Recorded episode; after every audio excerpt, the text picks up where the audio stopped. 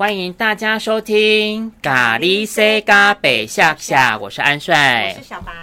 好，小白老师，今天我们要讨论一个，就是我们一直都很想要讨论的，就是我前阵子在脸书上面，就是我写了一篇很长的文章，然后结果发现，哎，大家就是引起一些回响，下面很多人留言，嗯，对，很有共鸣，就是我们要讨论台湾教师甄试这个制度，嗯，那。呃，我发现近几年呢、小学教师的这个教师真是，各个县市的缺额哇，开好几，就每年那那个县市啊，都会开了好几百哦。有像今年新北市跟桃园小教就开了四五百个缺。有啊，我看到四五百个，我超惊讶的，因为四五百个等于是全台湾幼教的缺。真的吗？对，因为像。呃，台北、新北啦，今年就是它的普通地区的缺就有到一百多个，可是那是最多最多的哦。嗯，其他县市可能呃，诶，第二名呢可能四十几个缺。嗯，可是你看像屏东今年就只有两个，真的。缺。对，很多很多县市其实都是个位数，嗯，所以当我看到四五百个时候，我以为那个是别人恶作剧开玩笑传的，不是，是真的，四五百个缺是就是非常吓人。那南部像台南跟高雄也是也是上百个缺这样子，所以很多身旁有一些朋友就说，其实该上的这几年应该考上了，不过我们身旁还是有一些朋友就是还在还在。流浪、流浪跟努力当中呢、啊，对对对。嗯、那安帅，我想问你，你当你看到这么多个缺的时候，你的的感受是什么？其实我我在我那一个贴文里面，我有讲到，我有我心中有那么一点点不平衡，就是。你知道我们那个年代考教师真是是那个那个门很窄，你可以说那个年代大概是距离现在几年嘛？就十年前啊，我已经教书十年，啊、对，大概十年前的时候，那时候。呃，就是那个门很窄，每年录取的人数非常的少，然后报考人数跟现在应该是差不多，又、嗯、甚至比现在更多。嗯、因为近几年就是该上岸都上岸了，所以每一年的那个考的人会越来越少，又加上现在失培。没有那么的方便，以前师培就是非常的泛滥，嗯，对。那近年就是像有些他想要修教育学程，他不是说我想修就能修，他还要通过考试，你考过了你才可以修教育学程。嗯、其实台湾的教育部也是透过这样的一个政策去筛选过多流浪教师的这个机制，嗯，对对对，所以我是觉得心有不甘，当然也不是说什么呃，我不祝福那些考上的人，只是觉得哦，我们那个年代考教师真是真的是。很很痛苦，对，对啊？你觉得呢？你觉得你看到小学部这样的开缺，或者看到近几年吧，其他县市幼教区也开了蛮多的，你有什么感想？我只有一个想法是，就是，哎、欸，我最大的感感触是因为我现在是幼儿园的主任嘛，嗯、然后就是我们。在前几年，我们每年都要找代理老师。对对，可是因为我们在偏乡，所以我们真的是非常的难找代理老师，甚至是我要拜托别人帮我留意有没有人可以可以来考。然后我疑惑的是，就是每年开那么多缺，然后我也看到好多人在报名考试，可是为什么就是呃，照理说应该会有很多还没有就是考上的老师，可是为什么就是我们会找不到老师？对呀、啊，嗯。但是对于就是其他县市开那么多缺，我倒是没有太多的感受。哎，可能是因为我们两个是不同的方式考上的。哦，对，你那时候是有经历过那个笔试嘛？对，那你那时候在经历过笔试的时候，你的那个可以跟大家分享一下你的经验吗？嗯，我先分享一下，因为我一从以前到现在，我都一直觉得我不是那种呃很优秀的人，所以我我的座右铭就是人一几百。嗯，就是人家念一次他就会，我可能要练习一百次，所以就是可能就是蔡依林说的那种地才，对，就是我要透过真的要透过努力才能够达到我想要的那种结果。当然有一些人是真的是非常会读书，可是我不是，我一定要花很多时间去去努力耕耘。那因为我应届毕业的时候那一年，我有进了复试，两个县市的复试，但是那一年就是。没有考上，因为完全没有任何的经验。嗯，那我一直到去当兵，我去菲律宾服役。那那一年我就是，呃，因为没有回来嘛，所以我也没有。那第二年我也没有参加考试。但是那一年我在菲律宾，我就是很用心用力的把，因为我还带了一套书去。对，就是菲律宾读书，对，一套书四本，然后呃，那一套书是宗教大的一个教授陈某某教授，他出了那一本书，我们叫做小学小教真事的那个真事圣经这样子，我就把那四本书都带去，然后是精读。嗯，对，不但精读，我还就是一边读一边做自己的笔记，因为你去考试的时候不可能带那个那么厚重的书，很重，所以考试的时候一定是看你自己做的笔记。嗯，对，所以我就是那一年就是花了大概几个月的时间，把那四本全部看完，做完那个就是笔记，然后开始浓缩成更精华的笔记。对，然后就开又看完了之后就开始做考古题，这样子。哦对，然后那时候考古题啊，我已经写到那一种，那种呃，已经以前有错误的答案，然后后来又被更正那种年代，写到民国八十几年，嗯、我记得我写了十五年的历届考古题，而且是全台湾各县市，十五年很多、欸，很多，而且我有有，因为我那时候还跟一些伙伴。呃，跟一个伙伴一起，然后我们两个都是小学教师，只是他是美劳科，呃，美术科，我是英语科，但是因为教育专业是共同的，嗯，我们就会讨论，我们讨论到最后就是小学部分写完了，我们还去写国中的，哦，因为有些还是你知道，还是可以相通，我们就是练看看嘛，对。然后重点是，我要跟所有的考生说，你们写那个呃考古题不是。写完然后对答案就好了。我会很多人都会有这个错误的观念，就是写完对了答案，我知道啊，这一题答案就是这个嘛，那我下次记住，你根本不会记住。所以考古写考古题一定要做一个东西叫真错本。对，什么是真错本？就是这一题我错了，我就把这一题写在另外一个类似笔记本上面，嗯，然后把它相关的有延伸你查到的资料全部都又写下来。写在那一本上面，就是另外一种笔记本。可是这是你从考古题上面得到的东西。因为有时候我们会发现，我们看的那些书也不是包山包海，有些考题根本你在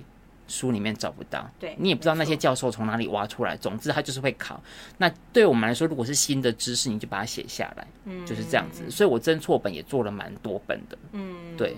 然后那时候准备考试就是。每一天都会至少花好几个小时在看书跟做笔记上面，嗯，然后考试，呃，就是很有，呃，就是运气很好，我有进入一些复试，然后一旦进入复试，都是没日没夜在准备写教案、做教具，因为那时候考的是，呃，需要用教具的县市，所以就要做教具这样子，然后就是疯狂的练习，因为你看，你知道那种。我把教案写好，跟把它呈现出来其实是两回事。而且试教是每试一次，你就会发现有新的问题。所以对我来说，或者是我跟以前辅导过的考生，我都跟他们说，就是你们的试教永远不可能完美。那你怎么知道你在试教的过程中有些问题？因为有些人就是沉浸在里面呐、啊，嗯、他怎么知道？所以别人要帮他看，但是其实自己最清楚。像我每一次就觉得，嗯，我刚刚哪一个地方好像不够好，或者是这个地方不够顺，所以真的每一次你 run 完一次试教，你就会觉得我有一个地方还会还可以更好，或那个地方不太顺。嗯，所以试教练再多永远都不够。所以你知道我在考呃考试之前的前几天，我还练试教练到咳血，因为我每一次讲话都很大声，因为你试教很小声，人家听嘛，因为。那个试教委员都坐的离你有一点点远，嗯，他不是坐前面，有些县市我后来发现他好像坐蛮前面的，嗯，可是我参加那个县市是他坐非常后面，所以你要很用力的说话，对，就是你你因为你又一直练一直练一直练，对，而且你也没有佩戴麦克风啊，所以你要讲话非常大声，而且又要很清晰，所以我那时候练到就是喉咙好痛哦，然后发现就咳。咳嗽的时候，发现那个痰里面有血，这样我就吓到，就赶快去吃喉糖。你知道我们那个时代，写的那一年就考上了。对，就那一年。你知道我们那个时候是练试就要练到这样，可是我近几年看到好多考生都是那种嗯，很意兴阑珊，要练不练的这样子。嗯，对。可是这样子的考生也是考上了，知道我为什么很不公，觉得很很不甘心了吧？先撇开撇开这个，我先总结一下你刚刚的那个你的过程，因为我觉得会很帮助现在就是听的一些还在考试的，就是考生，嗯，所以你在准备那个初试的时候，你就是阅读那些书嘛，然后你你呃你在阅读之后，你不是翻过就好，你是会另外再做笔记，就是有属于这些笔记本，然后那个笔记本就可以陪你呃之后你可能需要一些资料的时候，你会去翻，或者是你考试当天再拿出来看，对对对，然后你读完书之后，你会就是去做那些考古题，甚至你你的那个范围拉得非常广，就是可能好几年前的，或者是甚至到了。呃，国中国中的教育领域，嗯、对，然后你在做完之后，你也不是哦，把它就是知道你哪里错了，嗯，就这样放过它，而是你会再另外把它誊写到另外一本侦错本上面，对，然后不是只有这样子，你还会去查跟它相关的所有。对延伸的东西，说就比如说，嗯，A B C D，然后你选错了，那你就会去思考 A 是什么，对，可能 C 是什么，D 是什么，因为有时候 A B C 你每一个你都不知道，哦，比如说他说。这个东西是属于什么？你啊，可是 A B C D 每一个我都不知道哎，那就表示你对 A B C D 对，所以你每一个都要去查这个是什么东西，所以每一个我都会写在侦错本上面。哦，了解。然后那个侦错本跟你写的那个重点本子就会陪你到考场。对，没错。然后可能有些人考了好多年，然后就他就再回去，他就只要去看，嗯，跟阅读他准备的那些侦错本跟嗯重点本子。嗯对，是吗？对，没错。像我，我，我考了两次嘛。嗯。我第二次考的时候，我就没看书，因为那时候我又带班。嗯。然后已经是正式老师，所以就学校有很多事情，所以我变成下班后能读书的时间有限，所以我那时候就只读我的笔记。跟我的侦错本，嗯嗯，当然我后来还有做好后续那几年的全台湾所有县市的考古题，一样做继续把侦错本对侦错本再继续更新写下去，这样子，嗯、对，所以我觉得这个方法非常有用，但是你要非常有耐心，耐住性子去去写。但很多人会说，我可不可以用打字？嗯，也可以，但是你知道吗？就是有用心写过，你才会记得。对，对，嗯，然后你说在准备复试的时候，就是你除了呃做教具，然后你就是一直练习，疯狂练习。可是你在练习的时候，你也要有自自知，就是你知道说你在呃试教的过程中，哪个地方你觉得可以可以，或者是哪个地方你可以做修改，对，然后让自己可以就是一次每一次练习都不会是在浪费时间，而是一次比一次更好。对，当然有些人如果没有比较后知后觉，你就请别人帮你看。那。对啊，就是对自己要有一定的认知啊。对，如果是发现自己是属于嗯，你觉得嗯，我教起来很好啊，你完全不知道自己的问题在哪了，你就是最好是请别人看一下。对对对对对对对。然后，但是我那时候呃，因因为我刚刚说我跟你不一样的原因，是因为我是没有经过初试的嘛。其实刚呃拿到教师证出来实习完之后，其实我有我还是有考试啦，全台湾跑透透。可是呢，我就是很累，因为。你也考过嘛？你也知道，就是你可能这个县市你考完之后，你就要准备去下个县市考试，然后考完之后，你就是还要再去别的地方，然后回来之后，你又要去承担你可能那个初试出来的成绩不好，你可能要马上收拾行李再去心情再去考下一个。所以那时候我考了一两年之后，我就觉得非常累。然后好像到了第三年之后，我就只有挑重点我想去的县市考。对，然后可是。呃，因为我考的那一年是教保员的第一年，幼儿园里面的教保员的第一年，嗯、然后就是我就呃，就是也很幸运的，我就考上第一届的教保员。然后那时候，因为我在我待的学校，就是虽然我是教保员，可是我就是做的事情让我很有成就感，因为我也很投入，所以那时候其实我到后期，我都会我就会觉得说。我很认真在对待我的工作，嗯，我也做的很有成就感，小孩跟家长都很认同认同我。嗯、那我为什么一定要追求考上正式老师？嗯、所以我后来那几年就没有去考试了。对对，然后说实在的啦，其实我也曾经听别人说过，说那种你看像在学校很用心的那种还没考上的老师哦，他其实没有太多时间去读书，嗯、因为。呃，我也看过那种在学校偷懒的没有考上的老师，然后他就是呃在上课期间，他就在那边看他的考古题，或者是看他的书。对，然后有些很认真的老师，他们可能一直在备课啊，然后回去之后也还在处理学生的学习档案之类的，然后就变成他其实也没太多时间可以读书。所以刚刚我听到你说，就是你除了上课以外，你还在努力的，就是回去之后还在努力念书，我真的是觉得超佩服的，嗯、因为你就是要忍耐那一段时间，对，你就是要熬过来，对，很辛苦，但是你必须走，嗯，对。对，然后再回到就是我那时候就是当教保员的时候，因为很有成工作给我很。给我很大的成就感，嗯，所以我后来就没有再考老师了。嗯，然后我那时候也一一直说服我身边的朋友说，其实当教保员还不错，就是你你有认真对待你的工作，你的工作就会回回回报你嘛。那你为什么一定要就是去追求当一个考上一个正式老师？嗯，我那时候是抱着这样的心态啦。如果就是再让我回去的话，我可能会有不同的想法。嗯，对，然后也是因为这样子过了几年之后。然后有机会，我们就是上一间学校那个团队去参加教学卓越，嗯，然后就是得了银质奖嘛，嗯，然后得了银质奖之后的隔一年哦，嗯，县市就开始出现了，就是呃，教佐免出试的这个制度，有些县市啦就出现这个制度出来，然后才会，然后我也是因为这个原因，就是去想说，哎。就是因为我本来就不是很会读书的，然后我也没有在读书，嗯、然后所以当我看到这个机会的时候，就是我就呃想要紧紧的抓住它，然后再加上那时候就是呃学校的氛围改变了嘛，嗯，然后别人对我又有一个就是放在我身上的一个重担，就是他觉得你是得奖的老师，嗯、那你一定要考上，嗯，对，你如果没得奖，你就是自打嘴巴嘛，对，然后所以那时候我的压力就非常大，因为就我。因为学校氛围的改变，然后所以也让我觉得说，我如果这一次出来考我没考上，我就不当老师了。嗯，对，然后所以那时候我真的是为了复试哦，我真的是去拜访了很多，就是好几届的那个榜首。嗯，我甚至有一次就是呃，在上一间学校下班已经五点多了，嗯，然后呢，我就特地开车南下到。这附近的学校开了一个多小时的车，嗯，然后来拜访，就是那一届的榜首，然后整整个晚上就待在他的幼儿园里面，拜托帮他帮我看，嗯，然后那时候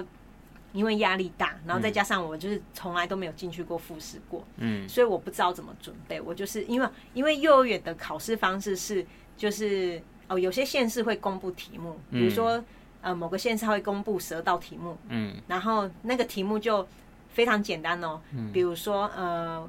呃，健康，嗯，或者是呃，比如说我生病了，嗯，然后或者是呃，好朋友，就类似这种非常广泛的题目，然后你你就是去准备，嗯，你要怎么试教，你就是写教案嘛，然后就是把流程整个教出来，嗯，对。可是有些县市它是完全不公布题目的，像我考试的屏东，他那一年就完全没有公布题目，嗯，对，你就是现场抽了，你就当场写教案。对，然后所以那时候我的压力就非常大，因为我没有进去过复试，然后我也不知道屏东可以怎么准备，我就只能去收集别的县市的资料，嗯，然后就是就是当场抽，然后当场试写教案，对，然后再交给别人看，然后可是那时候因为我没有方向，然后我就教的非常气馁，因为我甚至印象很深刻是我在快要考试的前两两天哦，嗯，我就跟其他。进复试的人一起去拜访了一个老师，请他帮我们看。嗯，然后呢，就是我教到一半的时候，我完全不知道怎么教，我就硬着头皮把它教完。嗯，然后呢，等到我教完之后，我就看到那个就是平常很关心我的那个长辈老师呢，嗯、他就跟我说了一句话。他说这句话，我心里就更荡了。他就说：“小白啊，说不定就是明年会有更适合你的缺。”我听到这句话，我心想说：“老师就是委婉的跟我说，我今年考不上。”嗯，对，然后。可是我就我很很难过，但是我还是必须就是一直往前走嘛。嗯。然后后来就是一直到我后来去拜访了一个就是也是比较资深的老师。嗯。可是他他看他看到我很慌，所以他叫我不要再准备了。嗯。他就是让我静下心来，然后跟我讲讲话。然后所以就是考试前一天晚上，我是在他面前痛哭，因为我的压力真的是大，非常大。然后我也没有再教给他看，我就只是听他安慰我。嗯。然后一直到隔天。就是进考场的时候，就是我还是非常紧张，然后还好，就是呃，后来我有整理好自己的心情，然后也有抓到自己大概可以怎么去试教，嗯，然后抽到的题目也是我可以发挥的，然后我才会就是整个过程都蛮顺，就考上了，嗯，对啊，所以我觉得就是呃，无论是小教或者是幼教，我们在准备考老师的过程中，真的是非常的困难呢。可是我必须说，就是。我也听过，呃，我很感谢，就是透过教佐这个这这个制度，让我可以考上免初试的制度，可以让我考上老师。可是我也必须老实说，我也看过很多就是教佐有问题的老，透过教佐进来的有问题的老师，其实也是有的。嗯，对，所以我可以理解为什么有些呃花了很多时间准备初试的老师，他们看到这一个项目的时候，他们会觉得对。就是很很不爽，很不公平啊！觉得为什么要有这样的一个管道跟途径？嗯，对。但是我必须就是我自己个人的感受是，我必须老实说。我真的是很感谢教佐的这个方式让我进来，我也很同意说，就是有一些老师他是真的很很努力，嗯，然后他只能透过教主的方式进来，因为他可能真的不太会读书，嗯，但是我也必须老实说，就是我也很佩服那些透过初试进来，就是初试进复试一步一步上来的老师，因为他们真的花了很多时间在做这件事。可是也不可否认，我也知道有一些老师是他很会读书哦，他甚至在复试的时候他也很会。呃，说难听一点，就是演那十分钟，嗯，对对，然后他考上了，可是他在考上之后，嗯、他的就是在职场上的表现却完全不如预期，不如他那时候可能在复试的时候信誓旦旦说我会怎么样，我会成为什么样的老师，完全是相反的，就是说跟到时候做是两回事。对啊，那这就要回到我们台湾的较真制度。对，我就想说，就是我上次那一篇贴文讲的，就是其实。近几年，我在跟一些就是教育同伴在聊天，常常会聊到这个，尤其是在考试季节的时候，就是嗯，虽然说我近几年就是隐退，可是每年多多少少还会在帮一些比较熟识的朋友看这样子，对。那我相信你也听过，就是有听过别的学校的或者怎么样，就是有新考上的老师，然后就是一些很不 OK 的状况，比如说我听过啦，就是刚考上，然后很会试教，因为他可能是考教师真是前几名的，嗯，可是代班竟然就是一直在给学生看影片，然后。就是班级经营几乎是零，就是闹哄哄啊，然后一直让学校很烦恼之类的。可是他是较真前几名哦，嗯，对。然后还有那种到了学校就跟学校说什么什么什么我不做，我只做什么，就是之类的。对，其实这种你可以问其他学校的，可能他们都有遇过这样子新考上的老师。当然，很优秀的还是很多。嗯，我自己是觉得，嗯。就像一般的企业，他们录用了员工，他们会有所谓的试用期。嗯嗯。那为什么教师真是不能有这样的一个机制？嗯、就是，呃，对，的确，因为大家都说教师，你考上正式教师就是有个铁饭碗。嗯。就是薪水还不错啦，嗯、那就是你不要犯一些很过分的错的话，原则上你到老之前都可以领一份非常稳定的薪水。嗯。对，然后。呃，对，为什么讲到这边？我讲到哪里？我突然失去了自我。老师会会考会考老师，可能他是保持着就是呃，这是铁饭碗，可是他并没有对这一份教育有他的热忱。实际上有他的热忱，或者是他想要有追求什么，嗯、然后所以他可能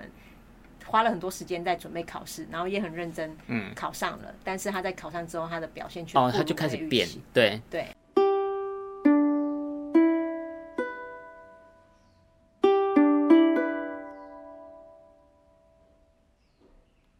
那我会觉得，那为什么不能有个有个试用期？比如说，呃，三年太短了。比如说六年好，因为我们现在是不是那种偏乡都会绑考上都要绑六年？嗯，那这六年就相当于是你的试用期。你在这间学校，然后就是呃，到时候教评会就根据你这六年间的表现，嗯，在六年你结束之后呢，开会决定你能不能真的。从此之后成为铁饭碗的正式教师，嗯，对。但是，呃，我记得上次是你跟我说的嘛。如果这个教师在这间学校，他就是呃，可能比较不会跟人家做人际的 social，嗯，然后导致于就是可能你知道被说闲话或什么之类的。嗯，其实他是个很认真的老师，可是就被教评会的人给阴了。哎，这你上次这样讲，我也觉得倒是有可能哎。对，因为。呃，其实，在今天分享之前，我们讨论过很多种方法嘛。嗯，对。但是在等在分享这件事之前，呃，你刚刚不是提到说，就是呃，老师的老师有些行为跟他当初不一样嘛？对。因为我就你刚刚说的时候，其实我脑中闪过一个画面，是我之前陪你在国小部看别的老师试教的时候，我听到那句话的时候，我其实当下有很小小的惊讶了一下，嗯、因为就是我们呃，就是我们有遇过很年轻考上的老师嘛，然后呢，那时候就是在看他指导别人的时候，会心我自己心里会有点疑惑，说为什么他可以考那么年轻就考上？因为我以为他那么年轻就考上是一定有什么特殊的地方，教学上可能有什么特殊的地方，嗯，可是我看他。就是无法给一个比较具体的东西的时候，我就在旁边就观察跟聆听他怎么跟别人说话。嗯，然后他就说了一件事，他说他会，他说他那时候会考上是因为就是他有认识的学长，他可能刚考上，他就请那个学长录他怎么教学的影片给他，他就是一模一样学那些行为，全部都一模一样学，然后就就考上了。嗯，对，然后就想说。所以，所以我们现在是只要演戏就好了嘛？那时候我心里是这样想，嗯，对。然后又回到刚刚我们就是讲到的，就是制度的问题。因为其实我之前也曾经思考过，就是像幼教啊，有很多有问题的老师，他一样在这个现场，可是他没有任何机制可以让他退场。嗯然后那时候我就在想说，像这样子的老师一开始可以怎么预防？嗯，然后我就想到，就是呃，我也知道有一个就是。屏东也有一个有问题的老师，然后他当初在我认识的学校实习的时候，他为什么可以通过实习？是因为，呃，我那时候的另外一个另外一个搭班，就是可以决定他分数的那个搭班，他那时候就是有看出这个老师是有问题的，嗯，可是呢，他没有马上把他分数打不及格，他只有跟国小部说，这个老师就是当初是国小部介绍来这边实习的嘛，他的意思是让国小部把这个老师收回去。在国小部工，在国小部做事情。嗯，虽然他是幼儿园的实习老师哦，可是他去国小部做事情，只要国小部愿意做这件事，他就愿意把他的及分数打及格。嗯，对。然后我就后来就发现，其实有很多有问题的老师，他在实习的时候就出现状况。嗯，可是呢，呃，身为老师的我们，可能有一些人情的考量，或者是可能心太软。嗯、对，然后所以在一开始的时候，分数就让他。低空飞过，嗯，其实你不管是你是很高的成绩，还是很就是刚好及格的分数，你就是通过了嘛，对啊，你就是可以去参加教师检定啊，对，对啊，然后你参加完之后，你实习完之后，你就可以出来考试啦，然后这时候就是有一部分就是在拼你读书的技巧，对，或者是还有一个，我觉得还有一个很大的就是你当年度的考运吧，对，其实这也是。运气也是蛮重要的。对啊，然后我也有思考过，就是如果没有在一开始他是实习老师的时候就把这个问题挡住的话，嗯、那这个老师进来这间学校之前，我们有没有办法先去打听这个老师的状况？就比如说，如果今天我是考考考官好了，嗯、我知道今年度有哪些老师进复试，嗯、那我可不可以先去他之前服务的学校去打听这个老师的状况？嗯可是就像你刚刚说的，啊，那如果这个老师其实很认真，可是可能跟他搭的就是班级的老师，可能刚好不爽他这种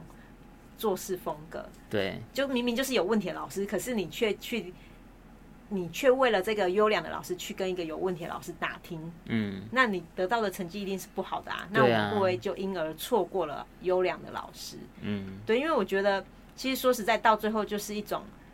我们身为老师，真的是有时候太以情感去做事情了，不够理性，所以才会就是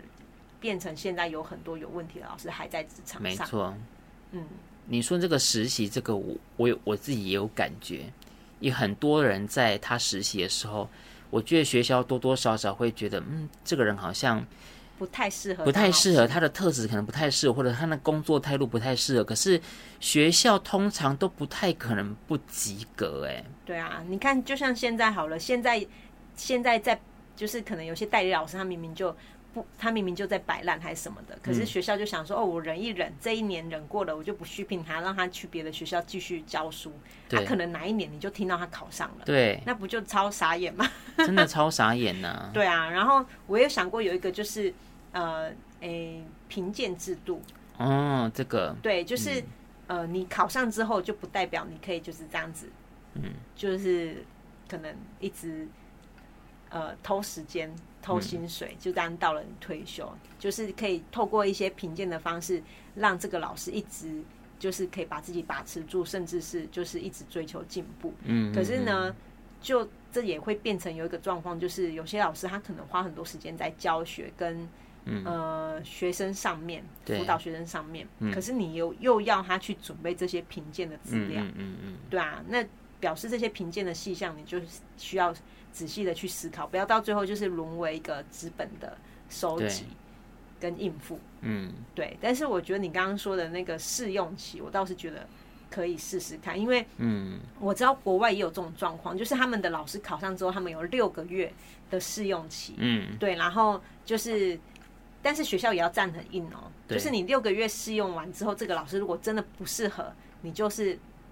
这个制度就是必须淘汰他。对对，然后那你就不可以就是啊，好了好了，让你勉强过关这样子。不行，真的不行。对对啊，然后你说那个评鉴制，我在我的贴文上面，我学长也有说过，他说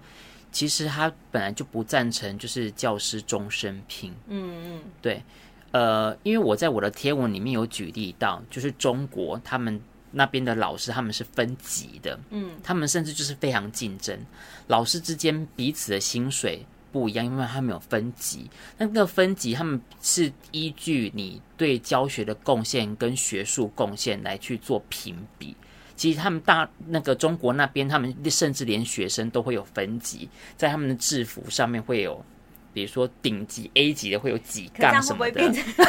会不会变成有那个啊？就是歧视，就是那种你很 low，然后你只有一杠哦。对啊，而且会不会有些老师他就为了呃为了在那个学术上面有很多的成绩，嗯、然后他就花了很多心思在做学术这件事，可是他不是在真的在对做对学生好的。对啊，如果是这样子的话，可能就是要去研讨一下我们怎么样去。做在分级的那个升级上面有一个标准呐、啊，嗯，对，学术研究当然是其中一部分。比如说你有什么学术贡献，你开发了什么教学理论，嗯，或者你在你的班上做了什么样的成果，这些，嗯，对，当然这只是一个我刚我我有看到的，因为之前跟一些教育伙伴讨论，因为他们有去中国那边看过观课，他们就觉得、嗯、啊，原来。中国那边他们是这样子哦，可是我觉得，其实你你说的这件事，其实他呃回应到一个我觉得最重要的核心，就是老师要有一直在追求进步的那个心的那个态度。哎，因为像我知道芬兰他们的老师，他们都会要求他们可能呃。他们的学历，嗯，最低学历就是到硕士，他们不像台湾这边就是学士，学士或者是硕士，就是看你要不要而已。嗯，可是他们会要求老师的最低学历是呃硕士的原因，是因为他们觉得老师必须要有研究的精神。嗯，对。然后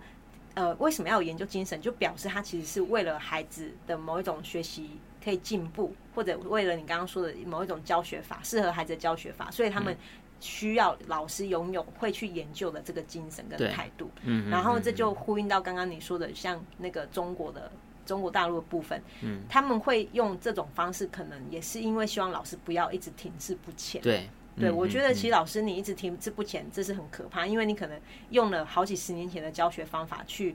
呃，用在现在孩子身上，可是现在孩子就不适合啊。对啊，对啊，然后你就表示你其实没有一直在追求进步，你没有看见孩子的需要，然后你去调整自己的教学法。嗯，所以我觉得其实还是要回应到，呃，我们老师想要追求进步的这个态度。嗯，对啊。可是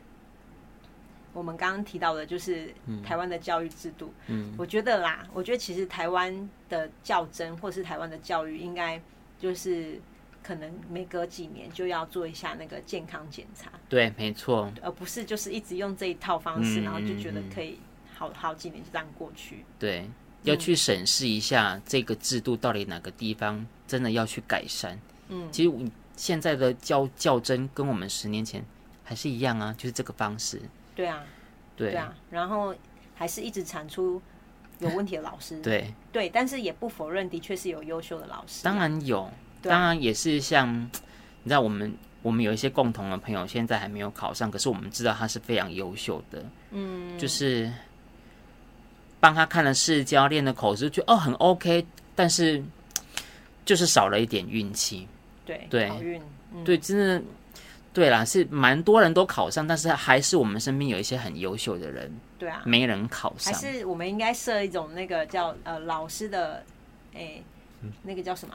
测验性性别测验哦，就是去看这个老师，他实际上他的人格特质，性向测验，性向测验，对对对，他的人格特质到底适不适合当？可是我记得那个大学以前都有做过，哎，我们大学有做过，真的，对，就是你你对这个教育的性向到底适不适合啦？你适不适合走这一条路？嗯，我那时候做，虽然说我说我在大学时期没有想要当老师，可是我那时候的性向测验，我好像。这分数这方面的分数蛮高的，只是那时候我很抗拒，是因为我觉得我不可能，因为太难考了。你要考上都是人中之龙，凤中之凤，我觉得我不行。又加上我那时候成绩烂到不行，在班上都几乎是中后段的，我就觉得我不可能啊。对啊，嗯嗯，对。我觉得其实有时候就像我们前几集讲的，就是你有时候是在当老师的过程，你才慢慢的发现自己可以成为什么样的老师。你不可能第一年你就知道。自己可以怎么做？嗯嗯，对，然后甚至是你是可能透过一些事件嘛，然后慢慢磨你的性子，然后让你越来越呃成为一个孩子越来越喜欢的老师。嗯，对啊，所以像我刚刚跟你提完之后，我心里就想说，那如果真的有这个性向测验，会不会以后这就变成大家的考古题？就每个人都觉得 哦，要怎么写才是最高分数的这种方法？嗯，对啊，所以讨论完之后，嗯。我刚刚你在讲的时候，我就脑袋又想到另外一个，就是每一个要去实习之前的那个大五的学生，你要去实习之前都要去给催眠师催眠，看你去看他的潜意识到底有没有真的很想要当老师。有些人搞不好是为了工作，说哦，老师就是薪水还不错，这样子铁饭碗，我可以混口饭吃，而不是他真的喜欢教书。嗯，对啊，这样透过催眠可以去除一些就是只想混口饭吃的，你不能去实习。但是说不定我们也因为这个方式，然后就错失了一些他日后可以成为优良老师的。哦，就像我，我那时候就很排斥。说不定你就是那个被刷起来的，太好笑了。对啊，那嗯，那可是像刚刚，哎，我必须老实说，嗯、其实从我们刚刚就是开始。谈话的第一秒，嗯，就是你，你用了一个词，其实我一没有，没有，没有很喜欢。什么 词？我一直觉得，我一直对这个词有点疑惑。嗯，就是因为我知道大家都会讲，就是你有没有上岸了？对，你考上了，你就是上岸了。其实我没有很喜欢这个词，哎，真的，大家就 P P P T T 上面都会说有没有上岸呢？对，但我不爱，所以你没看我刚刚在讲的时候，我就是没有去讲这个词。那你那你会怎么形容？我还没，目前还没找到一个适合的。就是，我就有没有考上？我就讲有没有考考上跟还没有考上。对，可是我还没有找到一个适合的形容词。嗯，对，但是呃，我不想呃，我不太喜欢用这个词的原因，是因为我觉得我们的这个制度吧我们一直往前推，嗯，就是好像没有别条路可以选了。就是我们今天填了教育系，嗯，那。我们好像就必须要修教育学程，修完教育学程好像就必须要实习，实习完就好像必须要考上老师。因为你如果没考上老师，你好像就对不起你过去的培训跟那个那么多年的青春，还有那一张教师证。所以我觉得这种状况好像是我们一直被东西推着往前进，而不是我们自己想要往前走。然后今天我们好不容易熬过来了，实习完了，然后。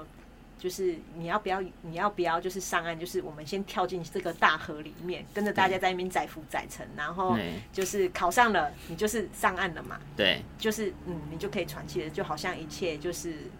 就到 happy ending 了。嗯，所以我不是很喜欢就是上岸这个词，因为我觉得，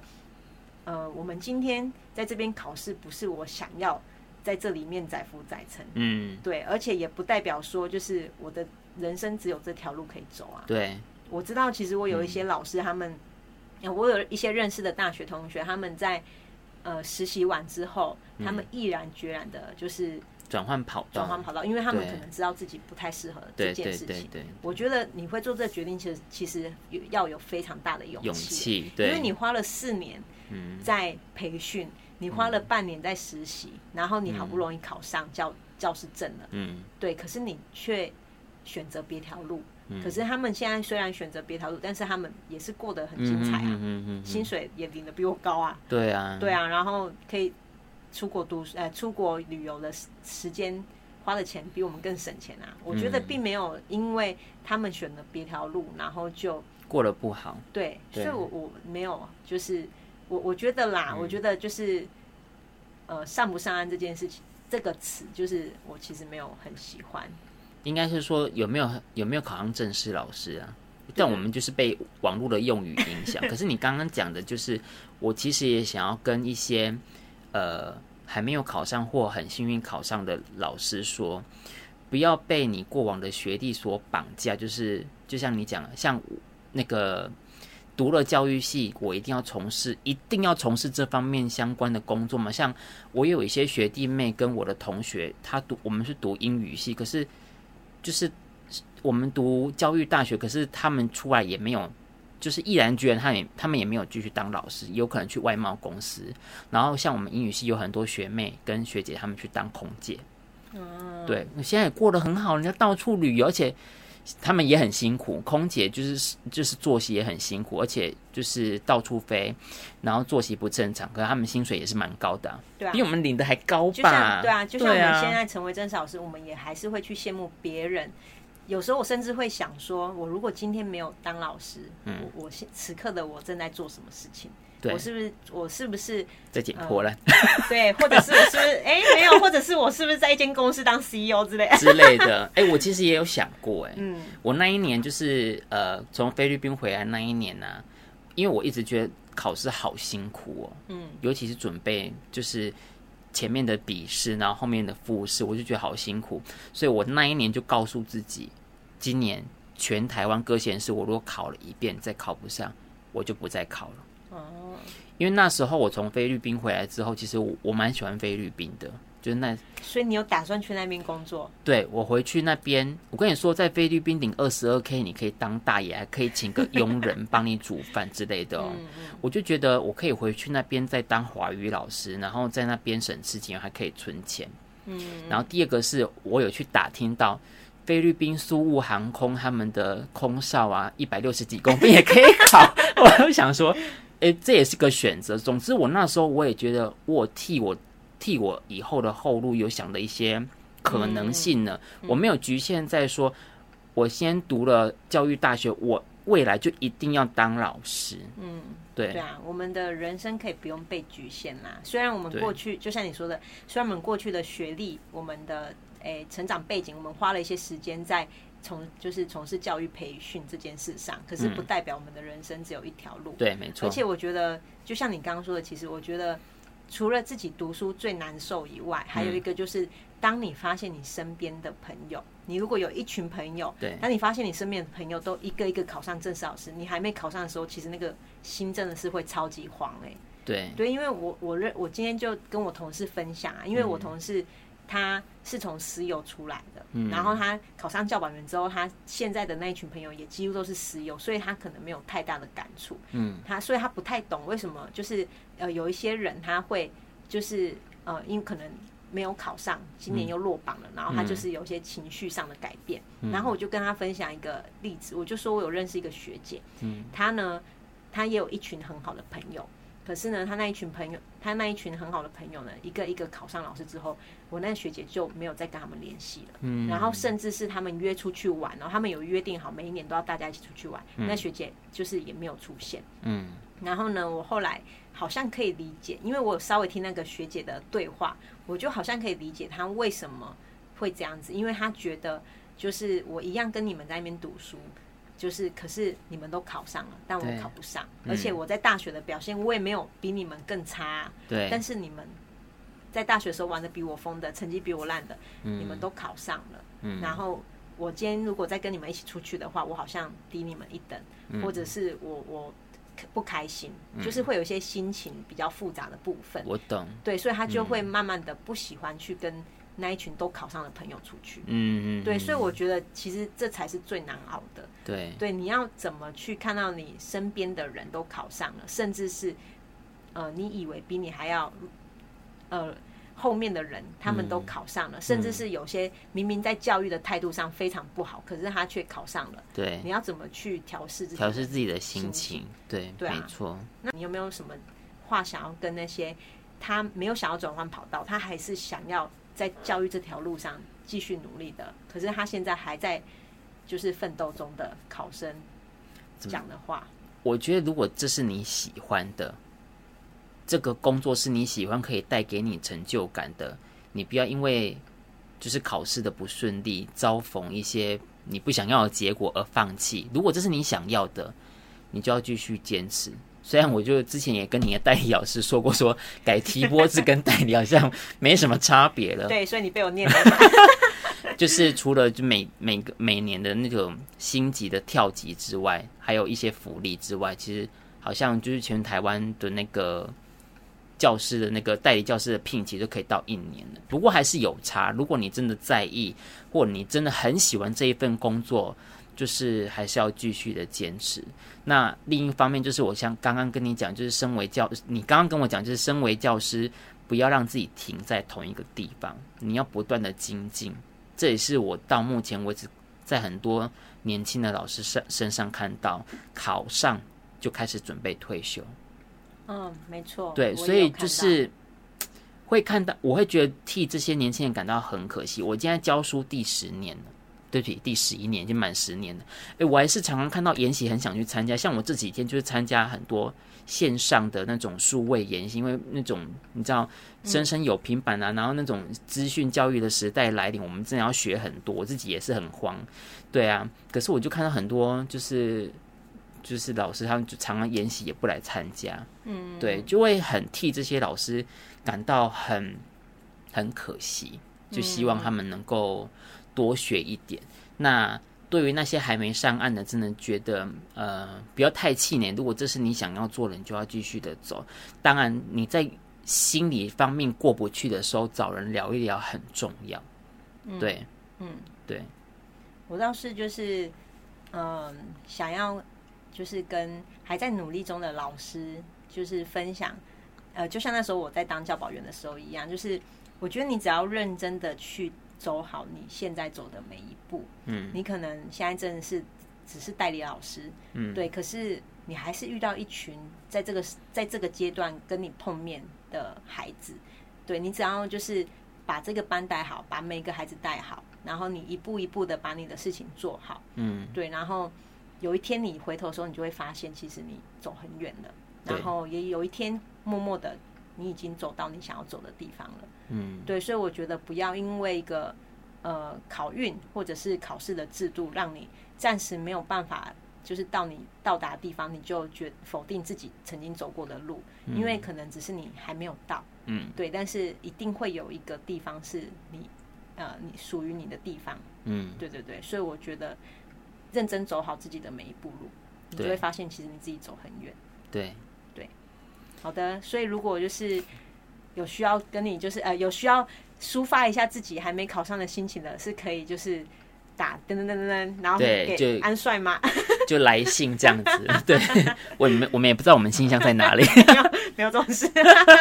对，有需要的话，我觉得身旁你身旁。应该会有一些同事或者比较资深的长辈，他会给你一些建议，就是不要把那一些情绪一直压抑在心里，嗯，你应该让这些情绪出来，你的心里才可以装进更多的东西。嗯，对，对啊。说到这件事，其实我前诶，我好几年前，就是那时候还是教保员，甚至是我考上之后，有一段时间，我非常不喜欢在七八月的时候看脸书，那、嗯、七月的时候看脸书，嗯，因为。七，因为正七六七月是考试考试周，哎，考试月嘛，嗯，校正月，然后所以其实你打开脸书，你就会常常看到什么，太好了，我终于上岸了，然后就是一大堆这种、嗯、这种文章，对对对，然后可是我那时候会觉得说，就是对于那些没考上、很努力没考上的人，其实他们会很难过，对。对，所以我也有一些话想要跟，就是。呃，你已经是正式老师了，或者是呃，你你可可能很幸运的，你这几年考上的老师，就是分享，就是呃，在我们身边可能还有一些人，他们还在努力，嗯，对，然后我们就是可以用一些比较温暖的方式去支持他们，而不是让他们觉得就是好像呃我们不一样。嗯，可是其实我们都是为了教育付出心力的老师。对对，对，只是我们可能比较幸运，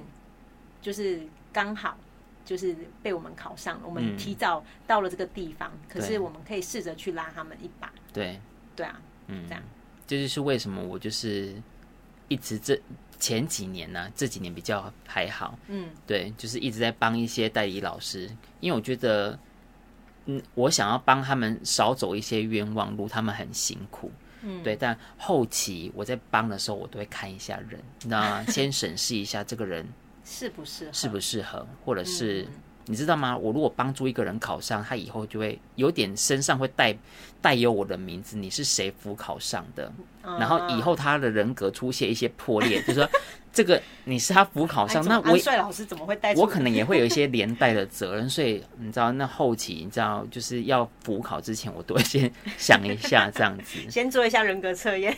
对对对对对对，嗯嗯，好，那我们这一集啊，就是分享了较真台湾的较真到这个部分哦。那如果你有什么想要跟我们的分享的呢，也可以留言告诉我们。那我们今天分享到这边了，拜拜，拜拜。